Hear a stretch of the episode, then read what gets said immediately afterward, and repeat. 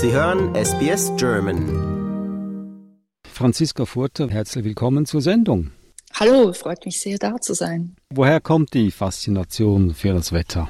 Die Faszination hat, glaube ich, angefangen, als ich in Edinburgh war mit einer Organisation aus Basel, die mit ähm, Edinburgh zusammengearbeitet hat. Und das nennt sich Artists in Residency. Und ähm, das ist etwas Wunderbares für Künstler. Man kann sich bewerben und dann darf man drei oder sechs Monate an einem bestimmten Ort und kann sich da ähm, bewegen, arbeiten, je nachdem, was man möchte. Und ich war eben sechs Monate in Edinburgh und das war meine erste Residency. Das heißt, ich wusste damals auch noch nicht ganz, wie das geht und war total neugierig. Und ich glaube, das, was am meisten mich beeindruckt hat, war wirklich das Wetter. Also man ist morgens aufgestanden, es hat geregnet, dann hat man geduscht, dann schien wieder die Sonne, dann hat man gefrühstückt und dann hat es geschneit. Und das fand ich einfach wahnsinnig faszinierend und eben auch, weil das Wetter fast überall in den Gesprächen mit den Leuten ein Thema war. Und zwar nicht eben dieses oberflächliche Smalltalk-Gedöns, was wir das Gefühl haben, sei das talking about the weather, sondern es, man konnte halt wirklich spüren und fühlen, wie die Leute so drauf sind. Und es war wie eine Metapher, ein, ein mit, sich mitteilen.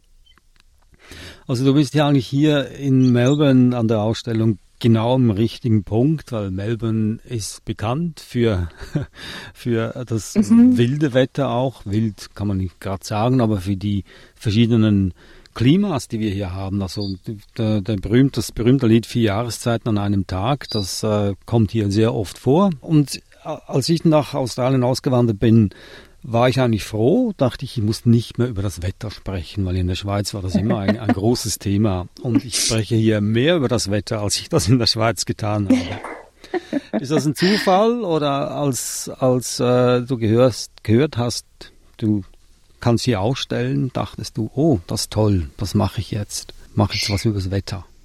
Da mich eben dieses Wetter schon seit über 20 Jahren begleitet, war das eigentlich also eben Zufall kann man wahrscheinlich auch nicht sagen, weil irgendwas hat mich ja dahin gebracht. Ähm, ich wusste das aber nicht, das mit den vier Jahreszeiten pro Tag. Ähm, das hat mir dann Katharina Brugger, eine Kuratorin also des NGV, hat mir das erzählt, als wir eben über dieses, über die Arbeit gesprochen haben. Aber ich glaube, es hat auf jeden Fall einen Zusammenhang, wieso, dass Sie mich eingeladen haben für meine Teilnahme im NGV an dieser Triennale. Die Bilder, die in diesem Raum hängen, ich hatte darüber gesprochen in einem vorherigen Podcast mit Petra Kleinherne, das sind äh, romantische Künstler, also Romantiker, die sich auch mit Wetter befassen in ihren Bildern. Also man sieht sehr viele Strandbilder, aber mit hohen Wellen, wildes Wetter, stürmisches Wetter. Und dann auch von Turner ist es eine Bild dabei, die Fälle von Schaffhausen oder Falls of Schaffhausen. Und das äh, ist das Bild, das dich besonders inspiriert hat für diese Installation. Ist das richtig? Ja, das stimmt. Ähm, es waren aber, als ich angefangen habe, über diese Installation nachzudenken, waren das noch nicht diese Bilder, außer eben Falls Schaffhausen von Turner. Ähm, dieses Bild war in der Liste, die ich gekriegt habe von Paintings, die in diesem Raum waren mich hat es einfach fasziniert, dass ich aus der Schweiz nach Melbourne fahren kann und da meine Arbeit zeigen. Und in dieser Sammlung ist ein Bild von einem Maler, dem, dem William Turner, den ich wahnsinnig schätze, der in der Schweiz war, da ein Bild gemalt hat und das ist jetzt in der Sammlung in Melbourne. Kommt einfach ganz viel zusammen, was mich eben immer fasziniert. Wie, wie geschieht das, was geschieht in der Welt? Was, wieso passiert das? Oder beziehungsweise einfach die Faszination der Magie, was, wie die Dinge geschehen können. Und deswegen habe ich dann dieses Bild eigentlich als meine Hauptinspiration gewählt. wenn man sich den Raum betrachtet, äh, sieht eigentlich alles ziemlich ganz einfach aus. Liegt einfach ein Teppich am Boden und es hängen ein paar Perlenstränge von der Decke. Aber ich weiß, das ist ein langer Prozess, äh, bis die Idee ausgereift ist und bis man das umgesetzt hat. So einfach ist das ja gar nicht. Aber waren Sie irgendwann oder zeitweise dazu verführt, diese äh, Romantiker einfach zu kopieren und ein ähnliches Objekt zu schaffen, das sehr große Ähnlichkeiten hat mit den bestehenden Bildern? Oder wie haben Sie das geschafft, dass der Teppich völlig anders äh, ist als diese Bilder, die an der Wand hängen? Ja, ähm, eine schwierige Frage und gleichzeitig ganz ja. einfach. Natürlich, also verführt zu kopieren war ich nie, weil ich ja nicht male und ich mache nicht eins zu eins, sondern es gibt eigentlich eine inhaltliche Inspiration. Also ein, der, der Lauf meiner Gedanken ist, ist anders als eins zu eins. Und somit ähm, habe ich mir da gar nicht so richtig Sorgen gemacht. Und was ja auch der Fall ist, ich komme ja nicht aus dem Nichts. Ich stehe nicht plötzlich da und fange an, diese Ausstellung zu machen oder diese Installation, sondern ich habe ein Werk gemacht vorher schon, bin schon eine Weile daran ähm, am Arbeiten. Und ich wurde auch eingeladen, weil ich so einen Teppich gemacht habe, einen kleinen allerdings. Und den habe ich von Hand getuftet in meinem Studio in Basel. Der ist, ähm, glaube ich, 1,80 auf 3,60. Und den haben die Kuratoren, Kuratorinnen aus, aus Melbourne gesehen und haben mich daraufhin kontaktiert. Das heißt, als wir das erste Mal gesprochen haben zusammen, war auch klar, dass wir etwas in der Richtung machen wollen mit diesem Teppich und mit diesen Infrarotfotos ähm, der Hurricanes.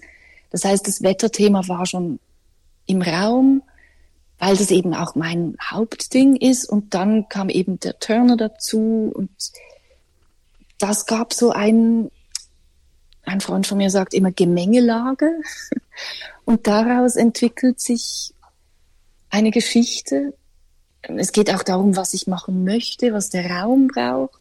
Das war vielleicht der schwierigste Punkt daran, dass ich nicht einfach schnell vorbeigehen konnte und mir den Raum anschauen, zu gucken, was, was geschieht, was, was passiert, wenn da was hängt oder es war alles ein bisschen am Modell oder am Computer muss sich das herauskristallisieren, wie was geht. Und das hat natürlich einige schlaflose Nächte bereitet. Und ich bin jetzt total happy und super erfreut, dass es so geklappt hat, weil das wusste ich vorher nicht. Und da sind ja auch immer wieder ganz viele Zweifel ähm, dabei ob das so geht, ob das klappt, ob es rechtzeitig ankommt, ob wir rechtzeitig fertig werden. Also zum Beispiel die ähm, Perlenstränge, die haben wir zu viert, fünft ähm, waren wir in meinem Studio und haben drei Wochen lang diese Perlen aufgefädelt.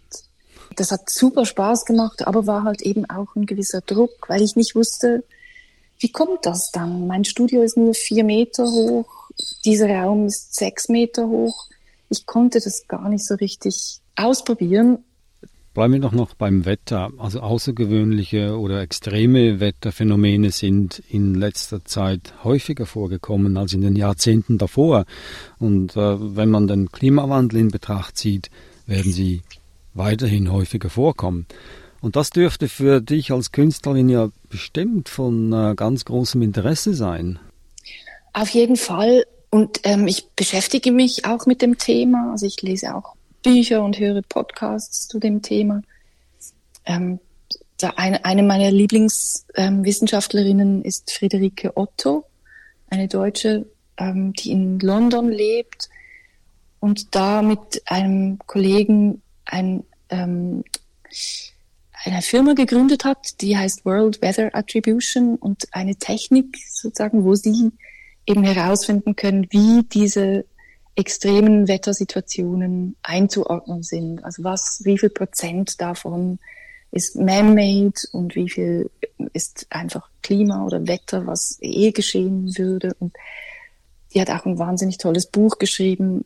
Auf Englisch heißt es Angry Weather. Ich glaube auf Deutsch wütendes Wetter. Fasziniert mich total. Aber was ich in meiner eigenen Arbeit nicht möchte, ist eben den Leuten die Faust ins Gesicht hauen, sondern ich möchte verführen, ich möchte sie dazu anregen, zu denken, sich selber auch zu überlegen, eben was, was sind ihre Assoziationen. Ich habe nicht eine Ideologie oder eine Message, die ich durchboxen will. Und ähm, ich hoffe, das funktioniert. Also ich zum Beispiel eben, es gibt ja auch diesen Satz, was möchte der Künstler, die Künstlerin mir sagen? Den mag ich eigentlich nicht so, den Satz, weil ich das, ich möchte, dass die Leute eigentlich eher denken, was will mir die Arbeit oder was, was löst die Arbeit in mir aus? Was sind meine Assoziationen? Und das ähm, habt ihr im letzten Podcast sehr schön diskutiert, das hat Petra auch erwähnt, dass es eigentlich kein richtig und kein falsch gibt, sondern man sollte sich eigentlich einfach vertrauen, das zu denken, was diese Arbeit eben auslöst und dem nachzugehen, sich zu überlegen. Und wenn man diesen Teppich jetzt zum Beispiel einfach nur schön findet, dann ist das auch okay. Und wenn man jetzt aber an diese tödlichen Hurricanes auch denkt oder eben die Widersprüchlichkeit der Geschichte oder ähm, die, genau, die Ambiguität von diesen Dingen, dann ist das eine andere Sache. Mhm. Also, das ist beruhigend, das zu hören von einer Künstlerin, weil äh, es ja manchmal kann das auch ein Stress sein, wenn man sich ein Kunstobjekt anguckt und nicht ganz versteht, was das soll und dann dann fängt man an, an sich zu zweifeln. bin ich, bin ich nicht schlau ja. genug zu sehen, was da, was da vor sich geht. Äh, genau, das finde ich eben total schade. Sorry, dass ich da ähm, unterbreche. Das ist wirklich, das ist mir ein wirklich ein Herzensthema. Das müsste man eigentlich eben auch in den Schulen den Schülern, Studentinnen ähm, mitteilen, dass das es geht nicht darum, etwas zu begreifen oder dass man nicht schlau genug ist. Es ist, eigentlich ist Kunst nicht elitär. Es wurde elitär gemacht. Oder sie wurde elitär gemacht. Aber eigentlich sollte man Mensch einfach da sein und gucken und sich überlegen, was sehe ich? Was macht das? Und es geht nicht darum, eben dumm zu sein oder etwas nicht zu wissen. Es gibt natürlich Arbeiten, da muss man erst drei Bücher lesen, bis man sie versteht, sind aber auch nicht meine Lieblingsarbeiten. Hm. Franziska Furter, besten Dank für das Gespräch und äh, auch besten Dank für das äh, wirklich spannende Objekt, die Installation, die jetzt zu sehen ist und äh, auch das spannende Thema, das Wetter, ein Thema, über das wir Australier hier immer wieder sehr, sehr gerne sprechen. Danke vielmals. Liken, teilen und kommentieren Sie unsere Inhalte bei facebook.com/sbsgerman.